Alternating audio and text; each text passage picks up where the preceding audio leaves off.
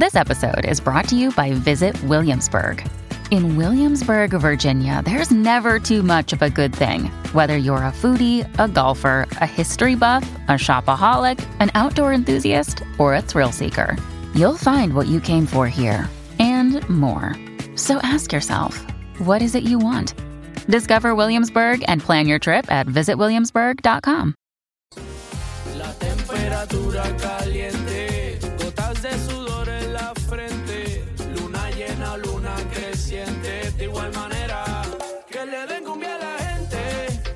es suficiente, brilla y dale por la ¿Qué tal, queridos amigos oyentes? Sean todos bienvenidos a este espacio informativo. Qué buena esa musiquita, Cristian.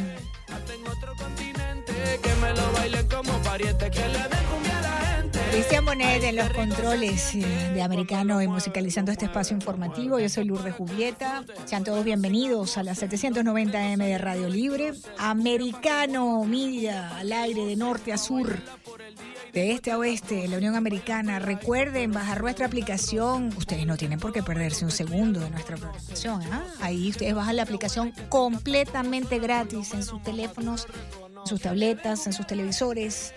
Ahí podrán disfrutar de toda la programación que comienza bien tempranito. Ahí hasta las 6 de la mañana en Candela, Nelson Rubio con su programa.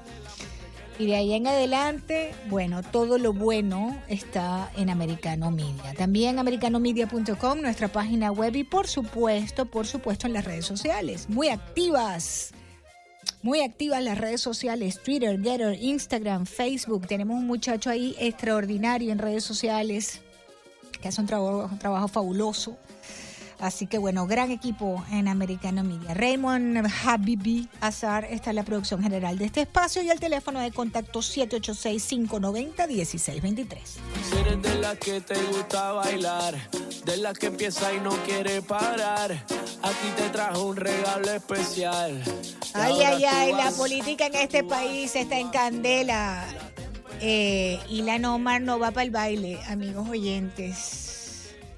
Los republicanos la votaron, pero con B de burro, no con B de voto.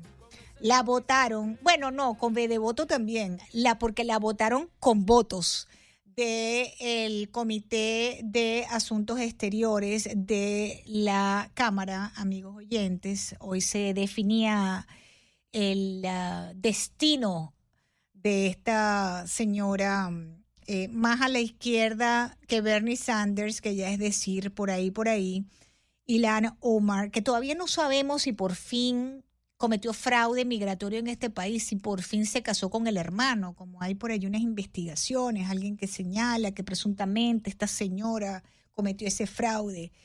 Congresista demócrata, amigas oyentes, Ilan Omar, demócrata por Minnesota, pues no va para el baile en la eh, Cámara porque los republicanos la votaron con B de burro, con B de vaca, es decir, con votos la votaron. No va para el baile. Y en, ese, en esas informaciones que tenemos también, amigos oyentes, otra dama, otra dama, esta completamente distinta Ilana Omar, esta fue funcionaria en las Naciones Unidas durante el gobierno del expresidente Donald Trump, del nombre 45, eh, que va a anunciar que quiere ser presidenta. Me refiero a Nick Haley, va a anunciar su candidatura a las presidenciales del 2024. Eh, se supone que va a ser ahora en una semana aproximadamente, dicen que el 15 de febrero, después del Día del Amor y la Amistad.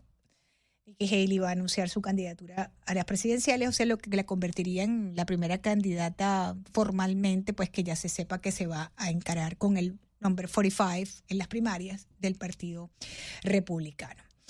Bien, yo creo que lo deberían de tener fácil, ¿no? Todos ellos eh, para ganar uh, algunos, pues, las elecciones el, en el año 2024. ¿Y por qué les cuento esto? Bueno, amigos oyentes, porque verdaderamente el tema um, económico, por ejemplo, en este país es un buen tema. Sobran los motivos para apoyar candidatos un poco más conservadores en los temas económicos.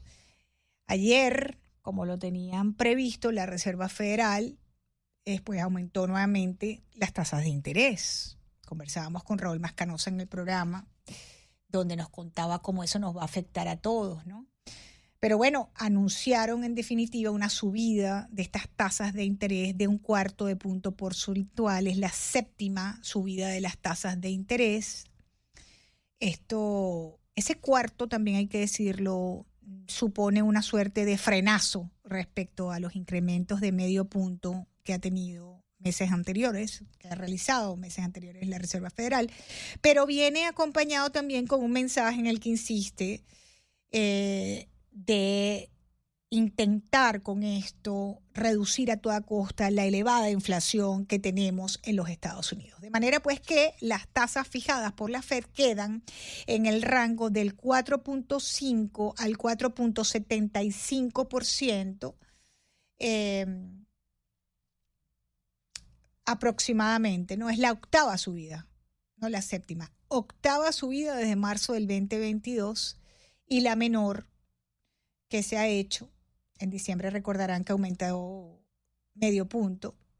Pero el presidente Jerome Powell dejó claro que vendrá seguida de otras si son necesarias para enfriar los precios. Y tenemos un reportaje precisamente, Cristian Bonet, vamos a colocarlo al aire sobre este tema. La Reserva Federal estadounidense anunció el miércoles una octava alza consecutiva a su tasa de referencia desde marzo de 2022. Hoy el comité elevó nuestra tasa de interés política en 25 puntos base. Continuamos anticipando que los aumentos en curso serán apropiados para lograr una postura política monetaria que sea lo suficientemente restrictiva para devolver la inflación al 2% en el futuro. Las tasas de la Fed alcanzaron ahora un rango de 4,50 a 4,75% en un contexto de inflación que se modera, pero que el organismo sigue considerando alta. La inflación en diciembre fue de 5% a 12 meses frente a 5,5% en el año móvil terminado en noviembre, según el índice PCE, que es el más seguido por la Fed. Powell descartó un recorte de tasas de interés este año como esperaban algunos en el mercado. Los datos de inflación recibidos en los últimos tres meses muestran una reducción bienvenida en el ritmo mensual de aumentos, y aunque los desarrollos recientes son alentadores, necesitamos mucha más evidencia para estar seguros de que la inflación está en un camino descendente sostenido. Encarecer el crédito supone desalentar el consumo y la inversión, lo que quita presión sobre los precios.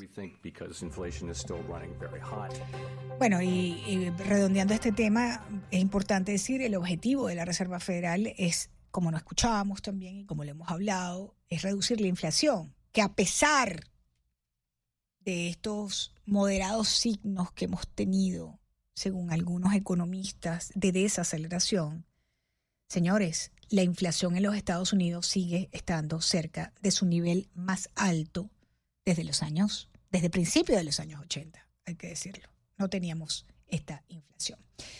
Bueno, en ese orden de ideas, del orden de idea económico, FedEx, esta empresa gigantesca de eh, transporte de, de paquetes, de logística, mensajería, va a despedir más del 10% de sus directivos y de ejecutivos, queridos amigos oyentes.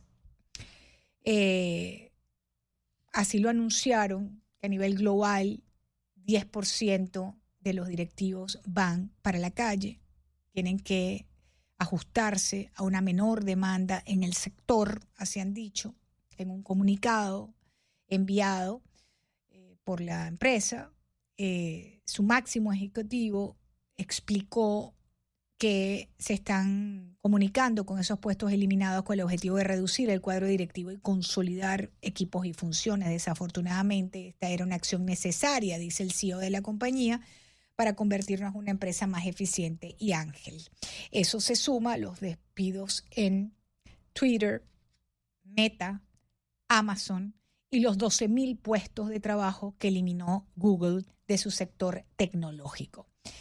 Eh, una realidad, amigos oyentes, frente a esta situación económica que todos estamos eh, encarando en los Estados Unidos. Em, hoy es el día de la marmota. Antes de irme al, al, corte, que ya me está avisando Cristian que me tengo que ir al corte, es una tradición que se celebra en Estados Unidos y Canadá para predecir la llegada de la primavera. Y Phil, la famosa marmota, anunció hoy que habrá seis meses más de invierno, inaugurando así la celebración por el día de la marmota, en inglés es Day. Este popular roedor fue sacado de su madriguera hoy a primera hora de la mañana, aclamado por miles de personas. Eso sucede en Pennsylvania, en una pequeña localidad de Pennsylvania que se llama, yo no la puedo pronunciar bien, eh, se llama Punxsutawney, más o menos así se pronuncia. Y bueno, la marmota Phil no solamente es el pronosticador más aclamado, sino que es el protagonista de una de las tradiciones de folclore más hermosas de los Estados Unidos. Y hoy la marmota que dijo que hay seis meses más, seis semanas más de invierno, mis queridos amigos oyentes. Desde hace 136 años la gente acude a eh, ver esta marmota para ver, haga el anuncio de cuánto nos queda de invierno. Hacemos una breve pausa, ya regresamos.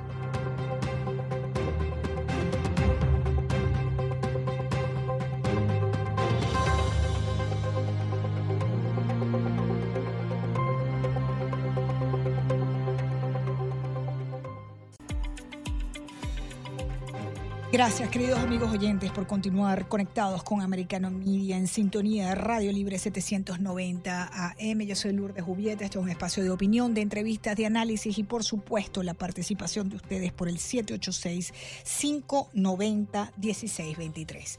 Bien, hay algo que me pareció importantísimo traer al programa, amigos oyentes, para tratar de entender una situación que tenemos en México, ¿no? Y es el tema de las remesas. En Estados Unidos hay aproximadamente 40 millones de mexicanos o personas de origen mexicano. Eso es más que la población de Venezuela completa, por decirles, ¿no? Eh, y este miércoles supimos que México ha recibido un récord de 58 mil 497 millones de dólares en remesas desde los Estados Unidos. Esto es una cifra récord en remesas de inmigrantes, perdón, de migrantes a México. Amigos oyentes, para que se hagan una idea, la cifra récord de remesas eh, para podérselas eh, ponérsela en contexto, para que entendamos esa cifra tan grande, las remesas superan todas las demás fuentes de ingreso en moneda extranjera para México, incluyendo el turismo, incluyendo la explotación de petróleo, incluyendo los productos manufacturados. Es decir, México recibe más divisas por sus eh, coterráneos en el exterior que lo que gana México exportando petróleo, que es uno de los principales países exportadores de petróleo en el mundo. México recibe más dinero de remesas que cualquier otro país, excepto la India, que tiene 400 millones de personas y multiplica la población de México por bastante, ¿no? Más de 400 millones de personas. Número récord de operaciones de remesa en el 2022. Estamos hablando de un 13% de aumento. ¿Sabes algo? A pesar de que las remesas no hacen a alguien rico, cada inmigrante envía aproximadamente 390 dólares. Es un importante impulso para la economía mexicana en la última década este ingreso de divisas. Esto ha duplicado, casi duplicado, su porcentaje del Producto Interno Bruto del 2% en el 2010 a 3.8% en el 2020. Tengo un experto invitado, Roberto Aguilar, economista director editorial de Forbes México. Qué bueno tenerlo por aquí. Le saluda Lourdes Jubieta. Bienvenido a Americano, doctor Aguilar. Hola, ¿qué tal? Gracias por la invitación. Y efectivamente, este se ha convertido en una de las principales fuentes de ingresos en dólares para la economía mexicana, 58.497 millones de dólares, como lo acabas de mencionar. Y sí, yo te actualizaría con el dato que conocimos ayer, la aportación de las remesas a toda la riqueza del Producto Interno Bruto de México se duplicó en 20 años del 2% al 4.1% hasta el año pasado. Así de importante y relevante es justamente este ingreso. Hay poblaciones eh, que realmente viven de, de, las, de la llegada de remesas, las cuales en su gran mayoría se dedican al consumo. Es decir, las familias reciben estos recursos de sus familiares en Estados Unidos y lo utilizan para hacer sus compras diarias y eso ha sido un elemento fundamental para el consumo, para el mercado interno del país. Jalisco entiendo que es el área donde más uh, remesas se reciben. Interesante. Jalisco, Michoacán y Guanajuato, en ese orden fueron los estados que más recibieron remesas, eh, arribita de 5 mil millones de dólares el año pasado cada uno de estos estados. Y bueno, es un tema interesante que, Muy interesante. como decía, es una toda una economía que se Total. basa justamente en estos ingresos. Correctamente. Y esto beneficia mucho también, o sea, digamos que alivia la carga eh, económica del, del Estado, ¿no? Es decir, tener 40 millones de aproximadamente de mexicanos en el exterior enviando una cifra de esta magnitud, eh, alivia, ¿no? La, la, los temas, digamos, sociales, eh, distintos, educación, este, eh, salud, etcétera, eh, que tiene México, ¿no? Pues fíjate que se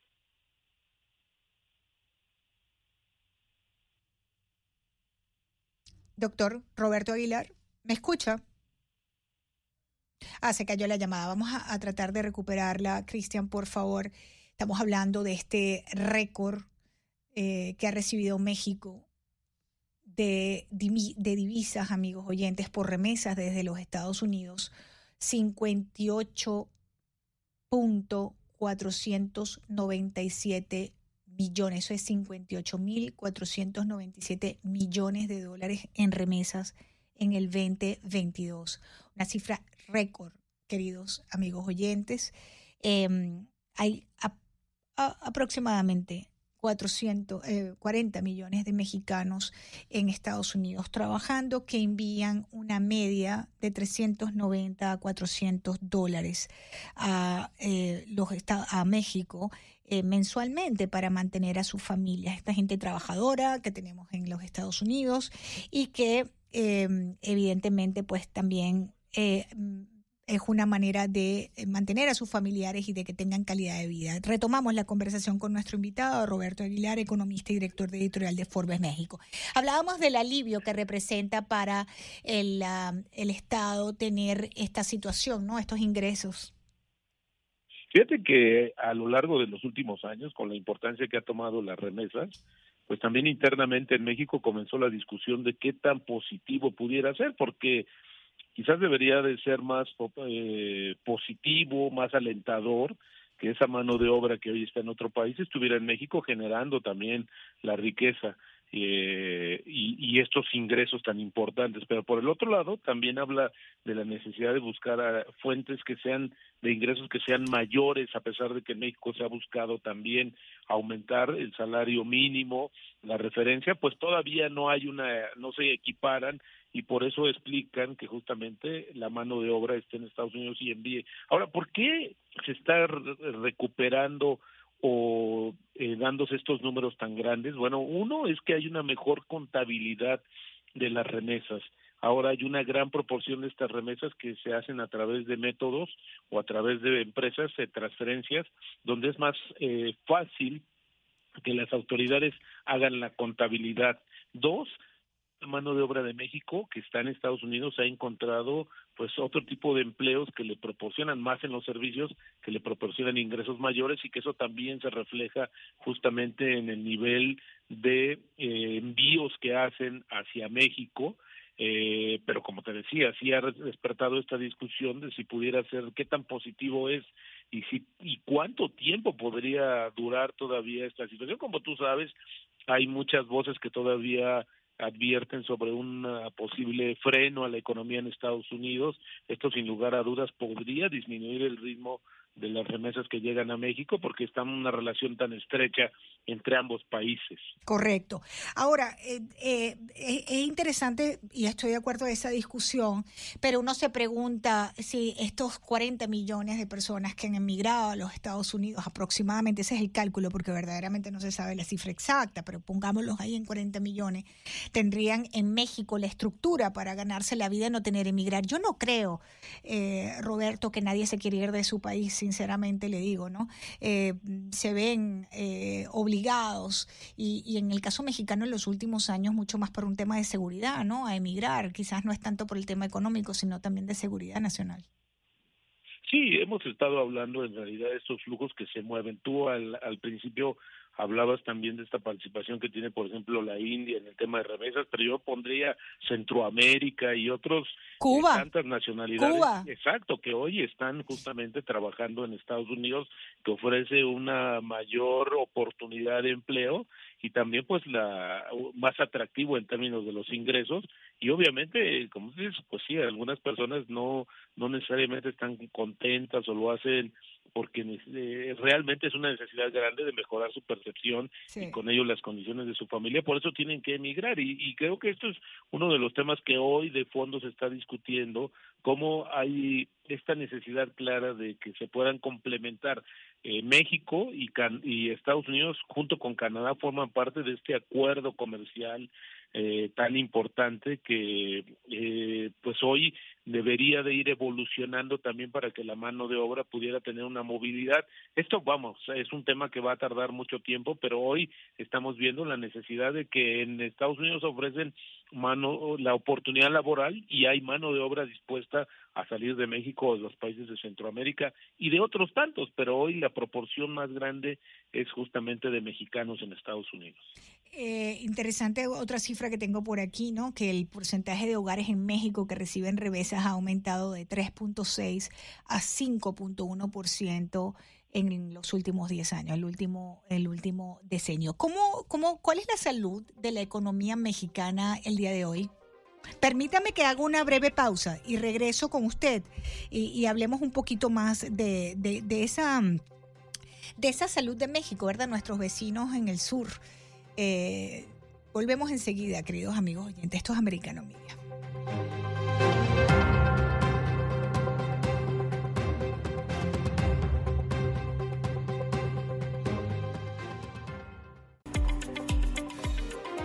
Gracias, queridos amigos oyentes, por continuar conectados con Americano Media y en sintonía con Radio Libre 790 AM, en vivo de norte a sur, de este a oeste en la Unión Americana. Gracias por acompañarnos.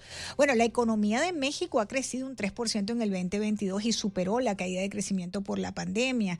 En un entorno mundial, ¿no? Dominado por la inflación, pues eh, el Producto Interno Bruto mexicano fue impulsado, entiendo que por actividades industriales. Para entender qué está pasando, Roberto Aguilar continúa con nosotros, economista, director editorial de Forbes México.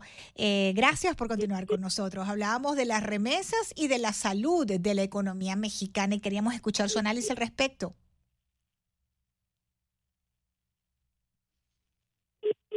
A ver. Nuestro invitado es eh, Roberto Aguilar, amigos oyentes vamos a llamarlo de vuelta. Perfecto. En virtud, pues, como les decía, de esta información que estamos manejando, las remesas de los mexicanos en Estados Unidos suman 58.500 millones, aumentaron 13.4% en el 2022. Es uh, un dinero que los inmigrantes mexicanos en Estados Unidos envían a sus familias y que alcanzó esta cifra récord, un aumento del 13.4% solo el 2022. Em, representan una reducción eh, importante de crecimiento. En el 2021 las remesas aumentaron 27 por un 21%, pero sin duda estamos en unas cifras récord y los observadores dicen que la tasa menor eh, de crecimiento, de aumento, podría deberse a la baja eh, del crecimiento económico en los Estados Unidos, precisamente, donde trabajan la mayoría de estos migrantes mexicanos.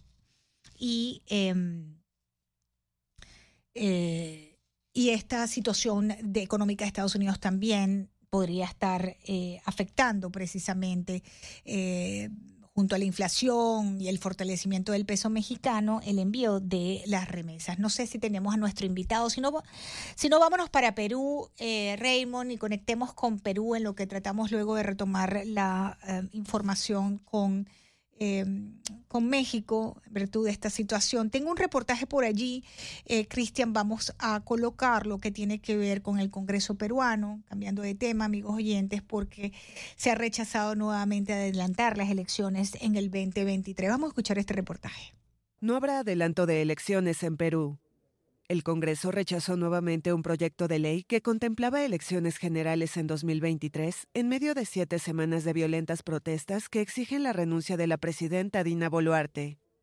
Votación final a favor 54, en contra 68, abstenciones 2. Señores congresistas, el proyecto de reforma constitucional no ha alcanzado el número de votos previsto en el artículo 206 de la Constitución para su aprobación.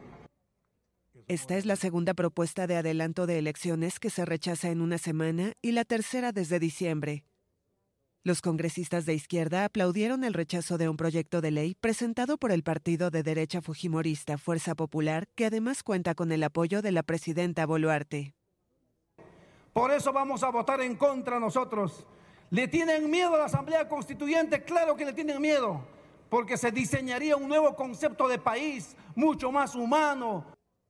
El texto rechazado contemplaba anticipar las elecciones generales para diciembre de 2023 y que las nuevas autoridades asumieran en mayo de 2024. Se quieren quedar hasta el 2026. Entonces yo les pido que sean sinceros con la población. Si no se quieren ir, díganlo pero no utilicen pretextos para estar en contra de algo que va a ayudar a salir de esta crisis de manera pacífica. Boluarte había emplazado el domingo al Congreso a aprobar el adelanto de elecciones ante la crisis social que sacude el país. De lo contrario, aseguró que impulsará reformas constitucionales para que se impongan esos comicios. Y hemos llegado aquí y hemos adelantado este tema porque nuestro país se desangra porque necesitamos la paz cuanto antes, porque eso es lo primero que debemos de poner delante y después podremos discutir otras cosas. Desde que estalló la crisis el 7 de diciembre, cuando Boluarte reemplazó al destituido expresidente Pedro Castillo, el Congreso se ha negado a adelantar las elecciones para 2023.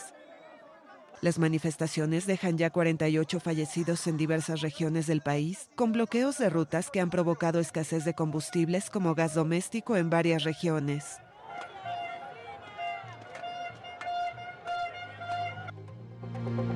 Muy bien, y a esta hora, amigos oyentes, nos vamos para Perú. Tenemos a nuestro invitado a esta hora desde Lima, Fernando Rospigliosi, exministro, periodista. Qué bueno tenerlo por aquí. Eh, le saluda Lourdes Jubieta en Americano.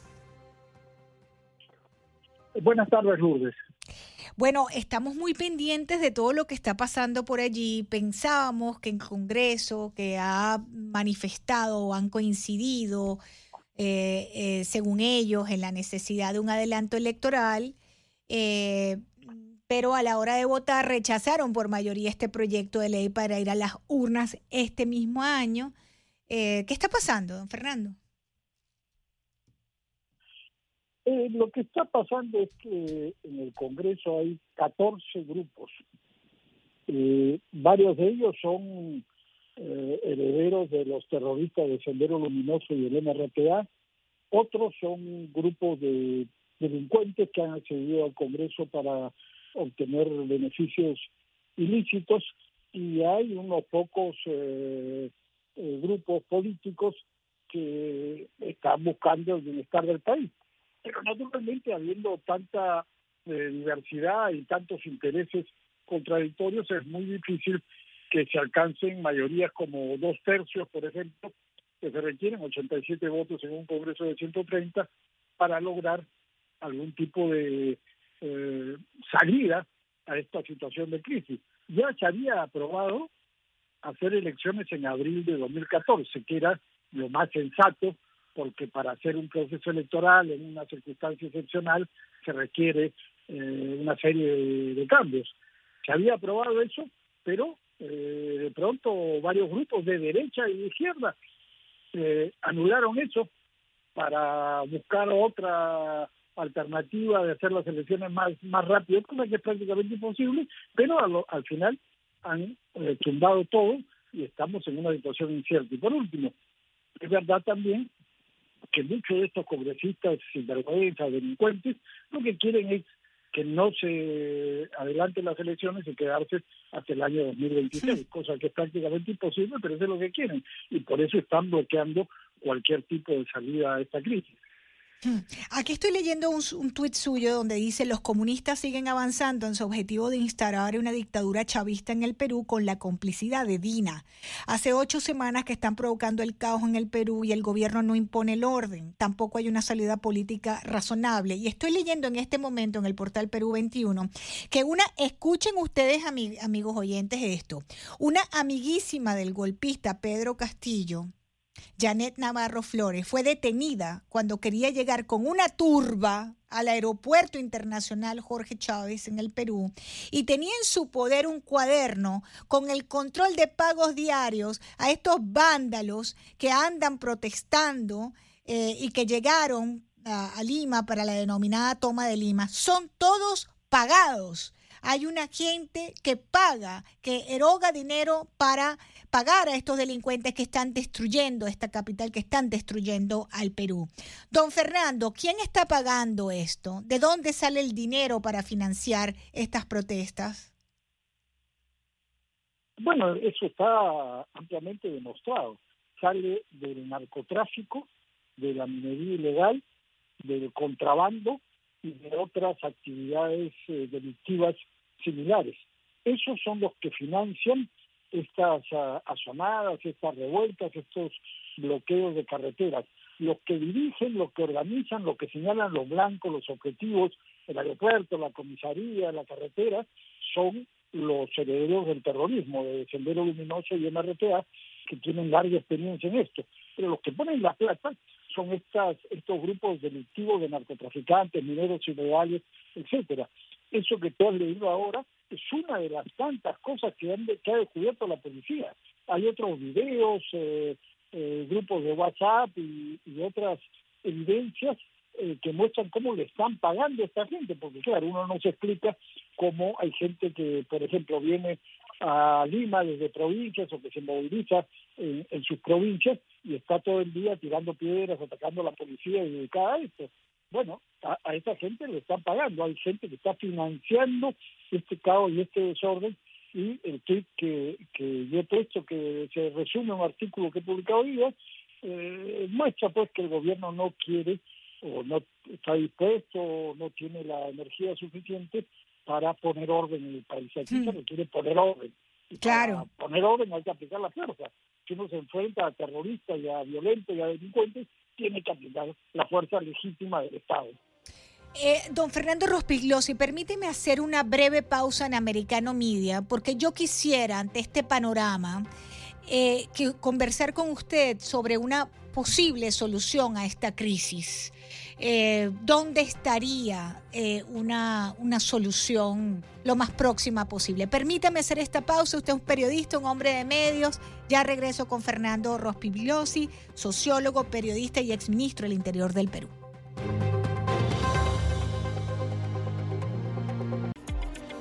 Bien, continuamos amigos oyentes del Perú con el exministro, periodista, sociólogo Fernando Rospigliosi. La situación no encuentra camino, eh, amigos oyentes, por el contrario se complica aún más.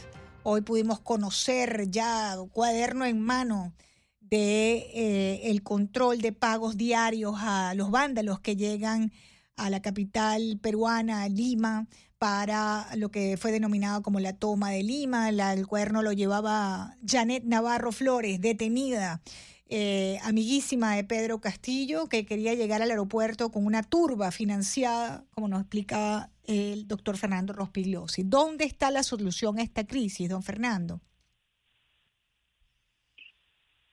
En mi opinión, es una ah, solución dolorosa pero indispensable. Se requiere un gobierno de transición fuerte, con autoridad, que imponga el orden en el Perú, que es lo primero que necesitamos hacer, porque están destruyendo la economía y la sociedad peruana con carreteras bloqueadas, con minas asaltadas, con aeropuertos tomados, con comisarías incendiadas, eh, es indispensable eh, retomar el orden, la tranquilidad, que los ciudadanos puedan eh, viajar sin encontrarse con un bloqueo en la carretera donde les cobran cupos para poder eh, pasar, para que los trabajadores puedan ejercer sus funciones en las empresas que están en este momento cerradas, etcétera.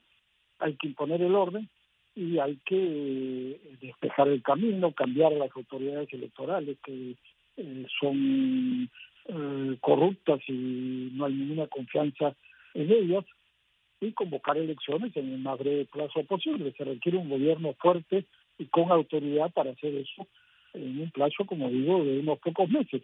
Eh, en este momento, desgraciadamente, no hay eso. Hay un gobierno de esta señora Boluarte que es, eh, ha sido socia de Pedro Castillo hasta hace poco tiempo y que el día, un día dice una cosa, al día siguiente dice otra, pero en los hechos no avanza en poner orden en el país, que es la primera condición para que se resuelvan los otros problemas. Y no pone orden por temor, no tiene, no, no toma, no, no, no pone orden porque no tiene lo que hace falta para eh, ser presidente en un momento como este, no pone orden porque es cómplice. ¿Por qué no pone orden? Bueno, algunos dicen que porque es cómplice y otros porque eh, bueno, finalmente, porque es izquierdista, pues, si no, no quiere hacer lo que hay que hacer, ¿no?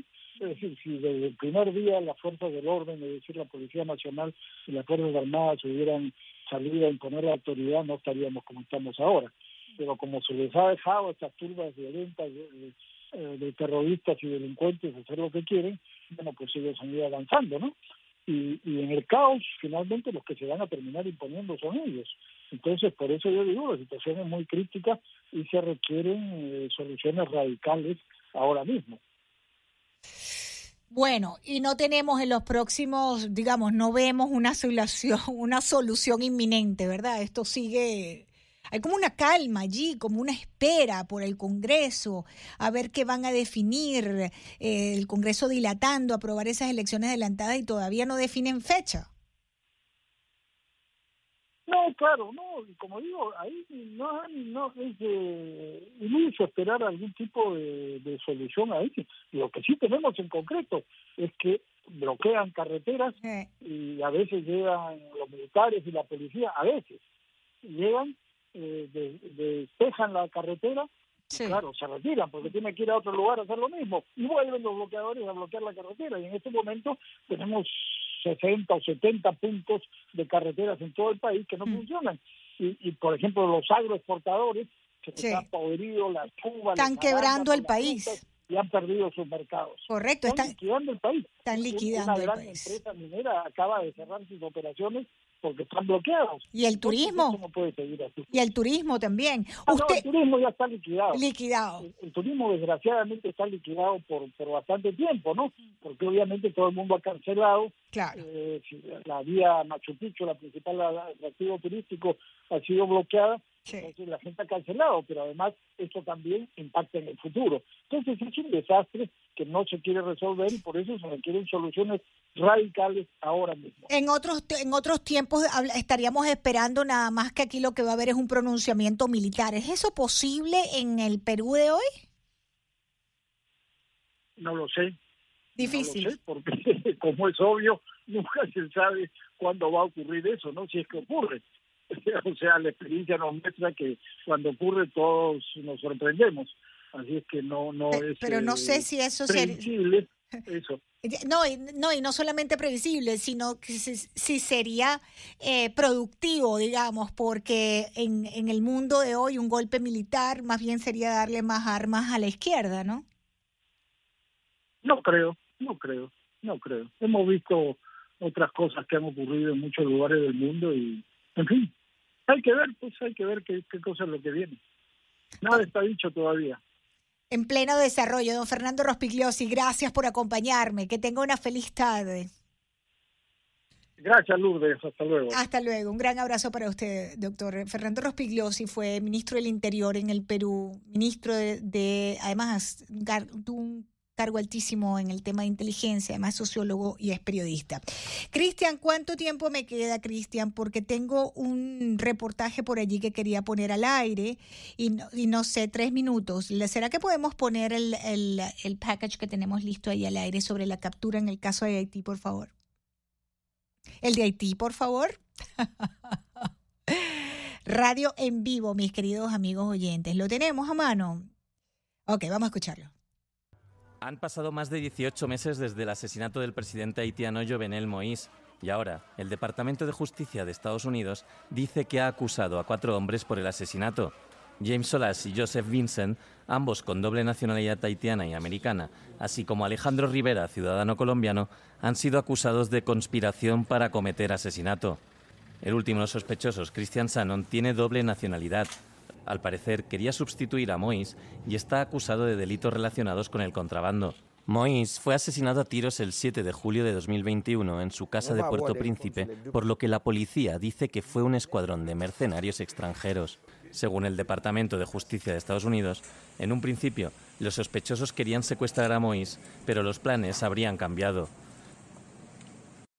Se alega que el 6 de julio de 2021 Solage, Vincent Rivera y otros se reunieron en una casa cerca de la residencia del presidente Moïse, donde se distribuyeron armas de fuego y equipo, y Solage anunció que la misión era matar al presidente Moïse. Los fiscales dicen que el complot se urdió originalmente en Florida. Los cuatro hombres van a ser juzgados en ese estado después de que la investigación haitiana se paralizara. Con los jueces recibiendo amenazas de muerte en el momento del asesinato de Moïse, Haití ya estaba lidiando con varias crisis que entraron en plena ebullición tras su asesinato, y las bandas se han hecho con el control de la mayor parte de Puerto Príncipe. Bien, me tengo que ir, amigos oyentes, pero me voy con la información de que 86 demócratas votaron en Washington, en la Cámara, contra una resolución que denunciaba los horrores del socialismo. 86 demócratas votaron en contra de una resolución que denunciaba los horrores del socialismo. Después se quejan cuando uno dice que son socialistas. Son socialistas. 86 votaron en contra de denunciar los horrores que ocurren cortesía del socialismo en países como Venezuela, como Nicaragua, como Cuba. Cuando pierden las elecciones, no se quejen. No se quejen. Me tengo que ir, amigos oyentes. Tengan todos una feliz tarde y acuérdense de eso.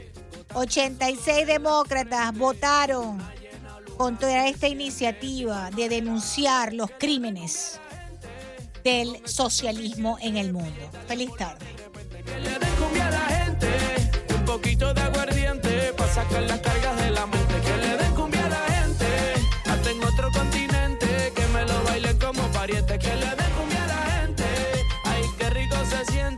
cuando lo mueve, lo mueve, lo mueve. Esto es para que disfrutes, pero sin acoses. Los discretos saliendo del closet. Cumbia pa' que muevan, cumbia pa' que gocen. Pa' bailarla por el día y después de las 12. Baila pegadito, pero sin